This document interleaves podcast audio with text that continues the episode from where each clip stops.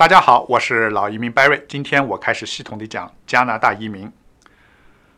呃，很多人开始打算移民加拿大以后，发现一头雾水，这个移民种类太多了啊！网上的讨论啊、社区啦，还有一些移民专家啦，说的都不一样。有的说分五大类，有的又说五十多种移民种类，感觉特别复杂。所以今天 Barry 给大家整理一下思路。要说移民的分类，你应该按照移民局的分类。那你要知道，移民的项目某一个试点什么什么快速通道是经常会发生变化的。但是加拿大移民国策不会变，移民法律不会变。虽然每年移民的实施规则、配额、开放时间、什么时候抽签等等，它是会发生变化，但是移民法规它不会变。这个呢，啊，普通人。啊，或者很多移民的高手专家，他们去看的呢，往往看移民政策，往往去看移民局的官网。这个有什么问题呢？这没什么问题啊。但是官网是对的，没问题。但是官网的内容经常会发生变化，它随着当前的进展、规划调整，经常在变。这就是为什么说有人说移民它分五大类，因为他上官网看的时候，好像刚好是五个。类别，那么过了几天，新的移民项目开放了，有的通道关闭了，所以你上网看怎么跟别人说的不一样，那就是这个道理。加拿大移民局最大一个特点就是一个字变啊，它的规则、项目要求、分数、截止日期老在变，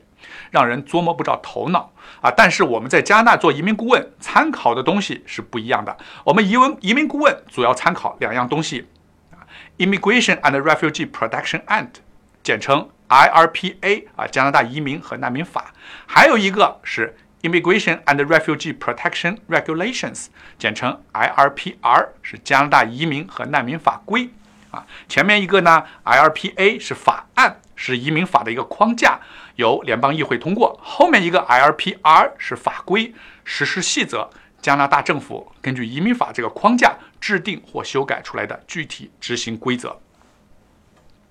这两个 LPA 移民法案、LPA、RPR 移民法规是我们移民顾问的 Bible 啊，Bible 就是我们的圣经、我们的指南。所有的移民政策、新的项目都是根据这两个来的，万变不离其中。当然了，我还得经常去看官网上看啊，现在的申请进度怎么样啦？新的试点项目具体的要求、边境过关的要求啊，移民官审查的步骤等等这些细节，这个在法律里。里面是没有的，它在移民局官方发布的这个下面这种小册子里边有介绍。那么，移民法案和移民法规，它不仅仅是我们移民顾问参考的标准，它也是所有移民官、移民律师、法官参考的依据。当意见不一致的时候，当你上诉要求重审的时候，什么是依据呢？都是按照这个法律条文。啊，所以有人说啊，递交材料要满足移民官的要求啊，准确的说这个不对啊，因为移民官呢，他也是人，他也会犯错误。我们所有移民的从业人员，从持牌移民顾问啊，比如我们啊，我们移民顾问叫 RCRC，啊，到律师到法官，我们的依据只有两个：移民法案和移民法官啊，移民法案和移民法规啊，当然也有些特例啊，比如说特别是难民和人道同情这一类移民，跟移民官。法官的主观判断影响很大啊，但不论怎样，移民、公民、难民参照的依据永远只有移民法案和移民法规。好，呃，言归正传，加拿大移民的类别啊，我们根据移民的法规分，它是一直是这样分的，分三大类。第一类就叫经济类移民啊，就是这些人来了，他的目的是繁荣加拿大经济的啊，不是你来。繁荣自己的经济是你来繁荣加拿大经济的，所以我们平时说的最多的，比如技术移民、省提名、投资移民、大西洋四啊四省的试点移民啊、保姆项目等等等等啊，都属于经济类移民。因为加拿大希望你们来了以后是给国家做经济贡献，所以它的要求也是最为苛刻的啊，比如语言、年龄、学历、工作经验。啊，每年的要求都水涨船高啊，它的限制也是最多的。比如说，你身体不太好，他不要你啊；你没钱，他也不要啊；甚至你配偶的身体不好啊，无论配偶跟你一起来还是不一起来，加拿大也不要你啊。经济类移民的关键词就是三个字，叫凭本事啊，凭你的学历、工作经验、语言，你的打分越高，你就越能可能移民加拿大啊，经济类移民占的比例是有多少呢？二零一七年的啊是最新统计数字是二零一七年的，啊来加拿大的经济类移民十五万九千人，占移民总数的百分之五十五啊，就是只过一半多一点。二零一七年移民的总数是二十八万六千，这个数字呢，很快啊，在未来几年就会突破一年来三十万，啊，这个统计比例啊，它你可以看，它说明经济类它虽然是个大项，但跟其他两类加起来比也将近百分之五十了啊，所以我想说明什么问题呢？就是如果你只知道经济类，这个移民的项目就太片面了。第二类叫家庭团聚类啊，这类很好理解，三个字叫凭关系，就是你的爷爷奶奶。爸爸妈妈、儿子、女儿，包括领养的孩子啊，甚至在某些情况下，你的兄弟姐妹、侄子、侄女啊，也可能申请团聚。二零一七年团聚来的移民总数是八万两千人，占总数的百分之二十八。第三类叫难民和人道移民啊，很多人知道加拿大接收难民，但不知道接收了多少难民。二零一七年加拿大一共接收了四万一千难民啊，注意啊，家庭团聚。才接受了八千八万多，那么难民就相当于一半了啊，所以接受了相当多的难民，占总人数的百分之十四。难民的关键字叫钻漏洞啊，什么意思呢？虽然啊，以前啊，大多数难民的确是在本国生活不下去了啊，可能因为战争、信仰啊、灾难、受虐待等等啊，不远万里啊，漂泊到加拿大求生存，但是现在跟以前很不一样了。很多人买个机票就来了啊！一张到加拿大单程机票才多少钱嘛？啊，下飞机把护照一撕掉，那申请难民保护，啊，钻法律漏洞漏洞啊！还有呢，就是啊，利用加拿大的这个法律漏洞，比如啊，特朗普上台以后严打非法移民。啊，那么很多在美国的这个非法移民就徒步越过美加边界申请难民保护啊。美加边界线是很长的，大家知道，很容易找到一个没有海关的地方，走就走过来了啊。我看过电视报道啊，就是边界的这个皇家骑警啊，加啊就是加拿大的警察，联邦警察看到美国来的难民呢，他也没办法啊，他。只能摇头啊，因为法律规定你不能不收留。那么警察呢？他们想的办法就是在边界竖一个大牌子啊，上面写了你有写写的很明白，说你违法跨界跨过别界国界来到加拿大不一定能成为难民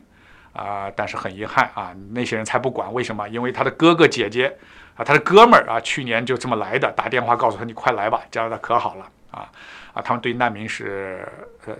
的提供的保护是相当，确实很不错啊啊，所以呢，加拿大政府也没办法啊。那么有人肯定奇怪了，为什么加拿大那么矛盾？一方面，咱们中国这么多高学历、又勤劳又又好学又遵守法律的人，加拿大不要，偏偏要收留这么多难民啊。啊，咱这里啊，我先不是说我们歧视难民，难民里边呢，他有好吃懒做的，但也有也出人才啊，也出一些杰出人才的，